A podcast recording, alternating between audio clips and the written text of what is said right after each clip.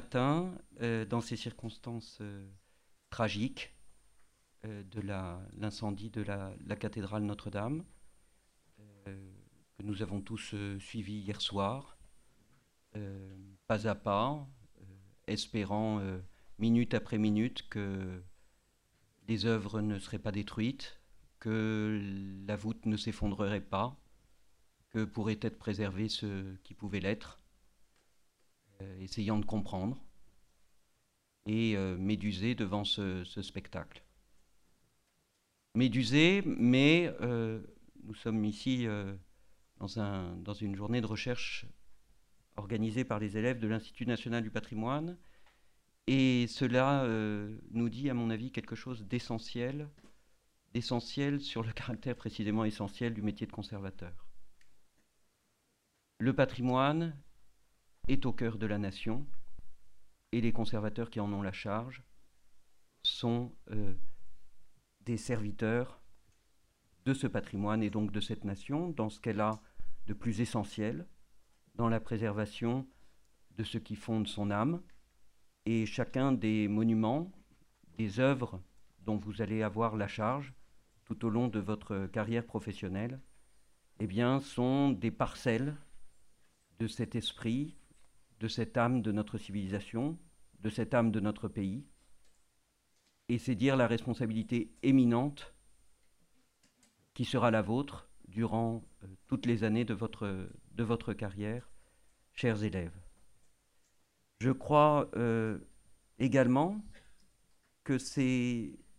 dire l'importance d'avoir au cœur de l'État, au cœur des collectivités euh, territoriales, à la ville de Paris des euh, conservateurs qui soient des fonctionnaires, détenteurs d'une autorité publique, qui soient conscients de la responsabilité qu'ils ont à l'égard de l'ensemble de la nation, de l'ensemble des administrés, dans leur rôle de conseil des politiques pour que soit évité, dans la mesure du possible, le drame que nous avons connu hier soir,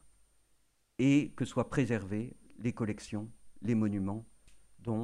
qui forment la, qui sont la forme que prend l'héritage des siècles qui nous est, qui nous est légué. Le deuxième point sur lequel je voulais revenir en ce matin qui suit une nuit tragique, c'est la question de la responsabilité qui entraîne de tels drames il y aura bien sûr des éléments qui nous seront donnés sur l'incendie lui-même, sur la manière dont il s'est développé, sur les risques d'un chantier, etc., etc. Mais comme en matière de sécurité civile, pour prendre une analogie, on s'interroge lorsqu'un pont est tombé sur les politiques publiques qui ont pu amener à un tel drame, sur la chaîne des responsabilités, sur la chaîne des facteurs. De la même manière, il faudra nous interroger, et je pense que c'est un exercice que des élèves conservateurs doivent faire, sur la chaîne de politique publique, d'erreurs humaines de différents types qui amènent à un tel drame, à une telle tragédie. C'est un point essentiel dans la formation de réfléchir à cela, parce que c'est en réfléchissant évidemment aux causes profondes de telles tragédies, comme celle que nous avons vécue avec la cathédrale Notre-Dame hier soir, que nous pouvons réfléchir, anticiper au mieux, avec tous les aléas évidemment que l'on connaît, pour que cela ne se reproduise pas. J'aurais euh, aimé introduire cette, façon, cette euh, journée de façon euh, plus légère.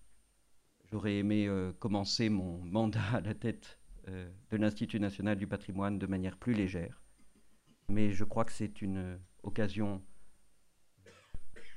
importante qu'il faut saisir pour comprendre à quel point les responsabilités que vous exercerez sont graves et importantes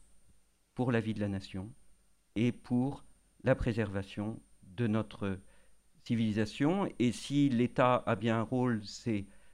de préserver une société dans son être, eh bien, les conservateurs, à leur place, ont ce rôle de préserver et de transmettre cet héritage. Préserver et transmettre, deux mots qui pourraient être la devise de l'Institut national du patrimoine. Je remercie ce matin Claude Dantenez, directeur du musée de la chasse et de la nature, la Fondation François Sommer, pour de nous accueillir et d'accueillir cette journée d'études et pour le partenariat très nourri et très riche qui permet aujourd'hui que nous soyons réunis dans cet auditorium. Je remercie également la Direction générale des patrimoines et notamment Pascal Liévaux, le chef du département du pilotage de la recherche et de la politique scientifique, pour le soutien apporté à l'organisation de la manifestation, ainsi que la société Greenwiz pour le soutien, elle aussi, apporté à l'organisation de la manifestation. Je remercie évidemment également l'association ECS PAT, si vous permettez, créée par les élèves de la promotion Sarah Bernard de l'INP, c'est la promotion 2018-2019, ce qui a été une mission difficile parce qu'il fallait à la fois créer euh, l'association et monter cette première euh, journée euh, d'études. Donc deux en un pour cette première édition. Et je remercie tout particulièrement les membres du bureau de l'association,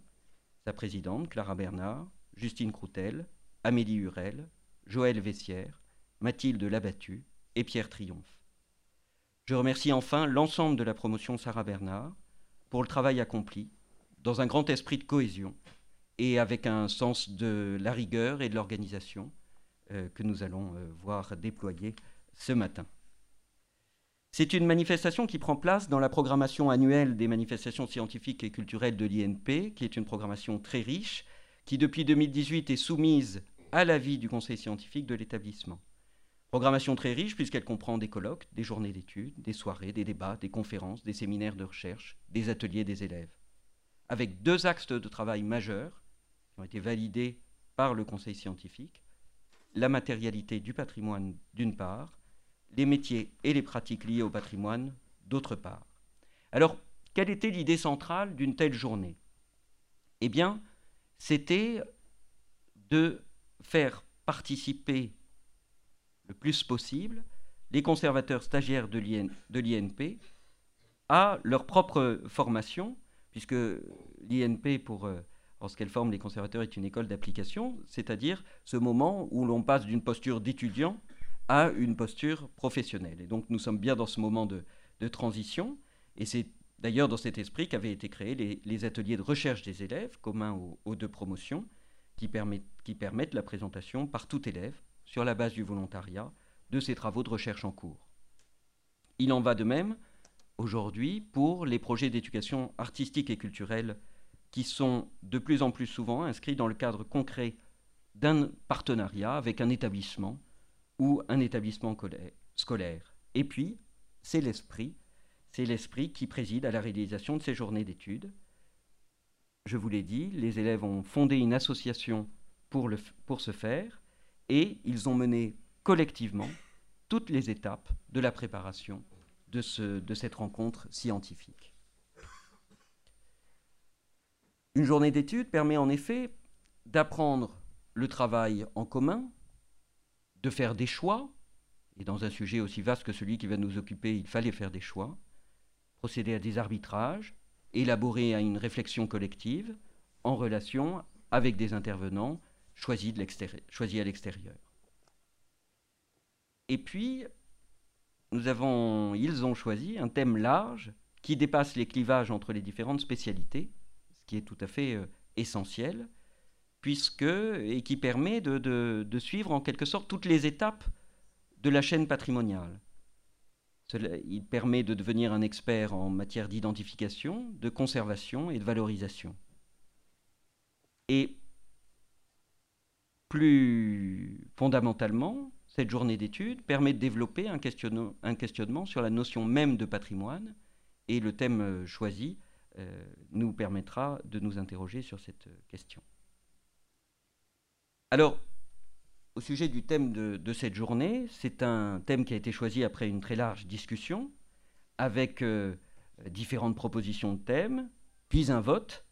un thème large, transversale, en relation étroite avec l'actualité,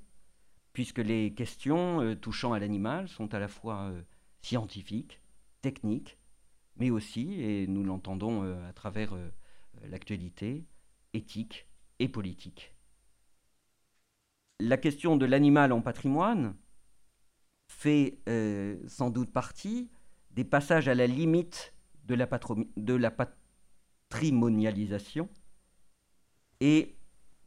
on se retrouve effectivement euh, avec l'animal dans une relation qui se noue au présent. C'est une relation au vivant, à rebours peut-être de la relation habituelle qu'entretiennent les professionnels du patrimoine avec leur domaine d'expertise. Une relation au patrimoine qui fait intervenir l'animal